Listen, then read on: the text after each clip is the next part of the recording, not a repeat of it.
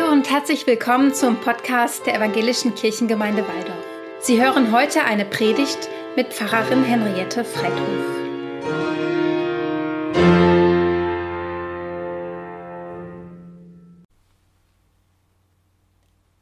Sie hören eine Predigt zum ersten Sonntag nach Trinitatis. Ich wundere mich, dass ich lebe. Seit drei Tagen sitzt Jona im Bauch eines großen Fisches. Sitzt nun, mal hoppt er auch, mal kauert er oder er liegt da drin. Er ist im tiefen Meer nicht ertrunken, sondern von diesem Tier verschluckt worden. Tödlich ist doch wohl das eine wie das andere. Aber Jona wundert sich. Er ist immer noch unzerkaut und unverletzt. Drei Tage lang im Bauch des Fisches. Ungewöhnlich, geradezu sensationell. Drei Tage, dunkel und eng, feucht und stinkig. Oder geborgen und bewahrt? Jona hat nicht viel Bewegungsradius. Was kann er tun? Nachdenken zum Beispiel. Was ist eigentlich passiert? Und wie bin ich hierher gekommen? Es geschah das Wort des Herrn zu Jona, dem Sohn Amittais. Mache dich auf und geh in die große Stadt Ninive und predige wider sie, denn ihre Bosheit ist vor mich gekommen. Aber Jona machte sich auf und wollte vor dem Herrn nach Tarsis fliehen und kam hinab nach Jaffo. Und als er ein Schiff fand, das nach Tarsis fahren wollte, gab er Fährgeld und trat hinein, um mit ihnen nach Tarsis zu fahren, weit weg vom Herrn. Da ließ der Herr einen großen Wind aufs Meer kommen, und es hob sich ein großes Ungewitter auf dem Meer, dass man meinte, das Schiff würde zerbrechen. Und die Schiffsleute fürchteten sich und schrien, ein jeder zu seinem Gott, und warfen die Ladung, die im Schiff war, ins Meer, dass es leichter würde. Aber Jona war hinunter in das Schiff gestiegen, lag und schlief. Da trat zu ihm der Schiffsherr und sprach zu ihm Was schläfst du? Steh auf, rufe deinen Gott an. Vielleicht wird dieser Gott an uns gedenken, dass wir nicht verderben. Und einer sprach zum anderen Kommt, wir wollen losen, dass wir erfahren, um wessen Willen es uns so übel geht. Und als sie losten, traf's Jona. Da sprachen sie zu ihm Sage uns, um wessen Willen es uns so übel geht. Was ist dein Gewerbe und wo kommst du her? Aus welchem Land bist du und von welchem Volk bist du? Er sprach zu ihnen, Ich bin ein Hebräer und fürchte den Herrn, den Gott des Himmels, der das Meer und das Trockene gemacht hat. Da fürchteten sich die Leute sehr und sprachen zu ihm, Was hast du da getan? Denn sie wussten, dass er vor dem Herrn floh, denn er hatte es ihnen gesagt. Da sprachen sie zu ihm, was sollen wir denn mit dir tun, dass das Meer stille werde und von uns ablasse? Denn das Meer ging immer ungestümer. Er sprach zu ihnen, Nehmt mich und werft mich ins Meer, so wird das Meer still werden und von euch ablassen. Denn ich weiß, dass um meinetwillen dies große Ungewitter über euch gekommen ist. Doch die Leute ruderten, dass sie wieder ans Land kämen, aber sie konnten nicht, denn das Meer ging immer ungestümer gegen sie an.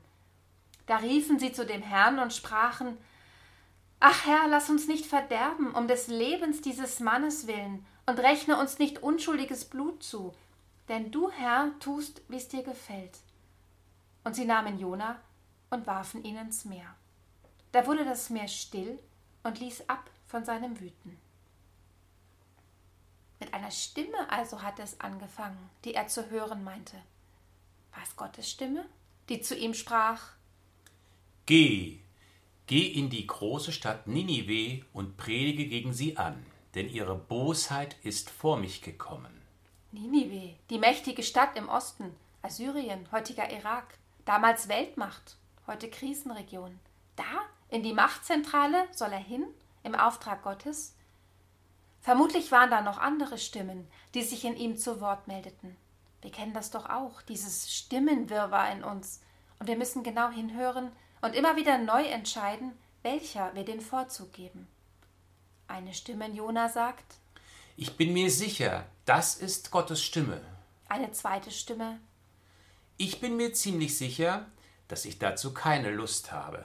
Setze mich dort vielleicht in die Nesseln, handle mir Ärger ein, wer weiß. Anderen Leuten so kritische Sachen auf den Kopf zu sagen, wer mag das schon? Eine dritte: Wieso schickt er mich, eine vierte. Ach, ich werde mit Gott verhandeln. ob er nicht vielleicht einen anderen Auftrag hat. Irgendwo hingehen, wo alles gut läuft und ich den Leuten ein bisschen auf die Schulter klopfen kann. Oder auch? Ich mache einfach überhaupt nichts. Ich schalte auf Durchzug. Ich kann ja sagen, ich hätte Gott gar nicht gehört. Ich lebe hier einfach mein Leben weiter, als sei nichts passiert.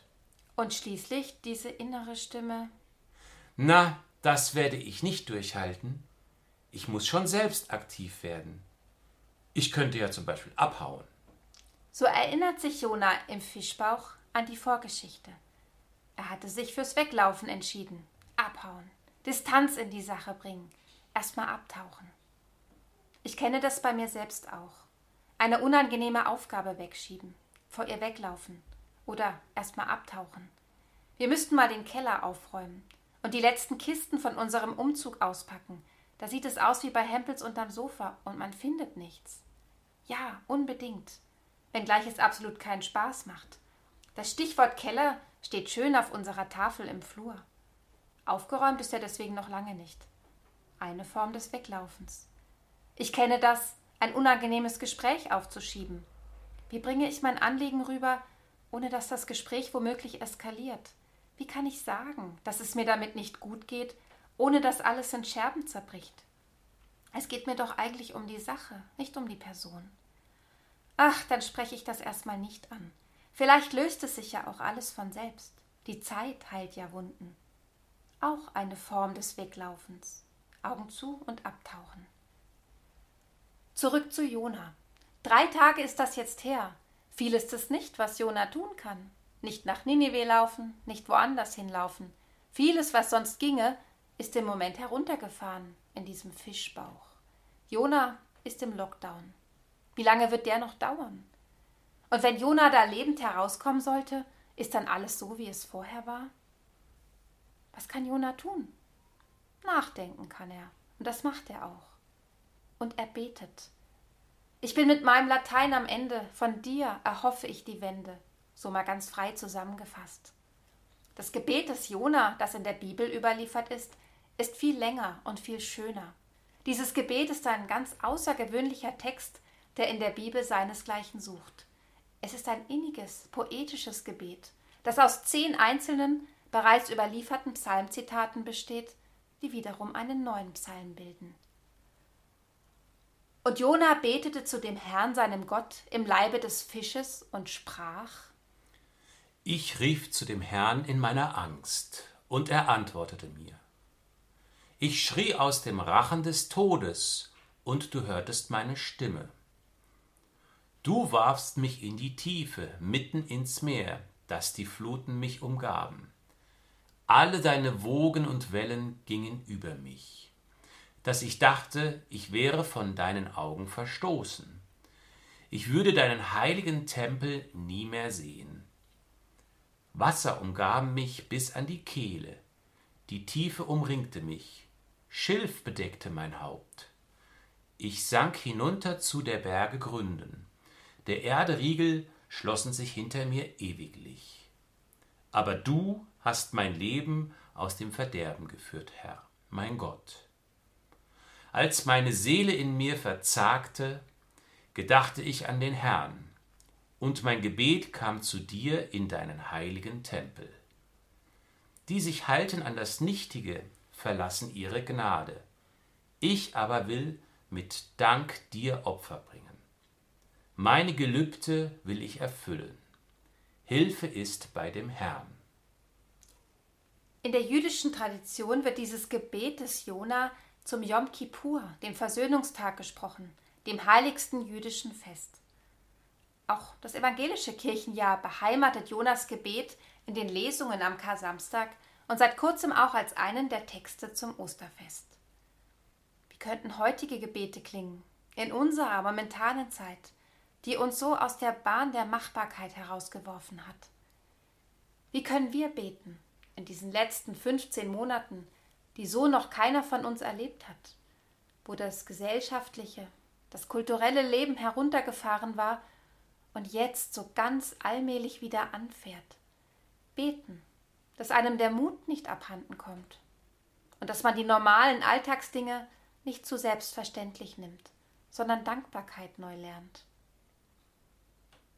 Manche Menschen führen Debatten darüber, ob sich die Jona-Geschichte denn so, wie sie dasteht, auch zugetragen habe. Da geht es dann um die Biologie des Wales. Und ist das denn möglich? Und ist der Schlund breit genug? Und ernähren sich die Wale nicht von kleinstem Plankton? Ach, bei einem Pottwal könnte es gehen. Der kann auch einen ganzen Hai runterschlucken. Und ist nicht im 19. Jahrhundert irgendwo in der Karibik ein Fischer mal verschlungen und wieder ausgespuckt worden? Und ist da im Magen des Tieres genug Sauerstoff drin für drei Tage?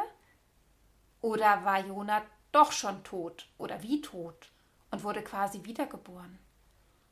Das alles ist ganz interessant. Aber für die Frage, berührt mich die Geschichte, trägt das gar nicht so viel aus. Und mich berührt die Jona-Geschichte einfach so. Mich berührt Gottes Handeln nach Jonas Gebet. Und der Herr sprach zu dem Fisch, und der spie Jona wieder an Land.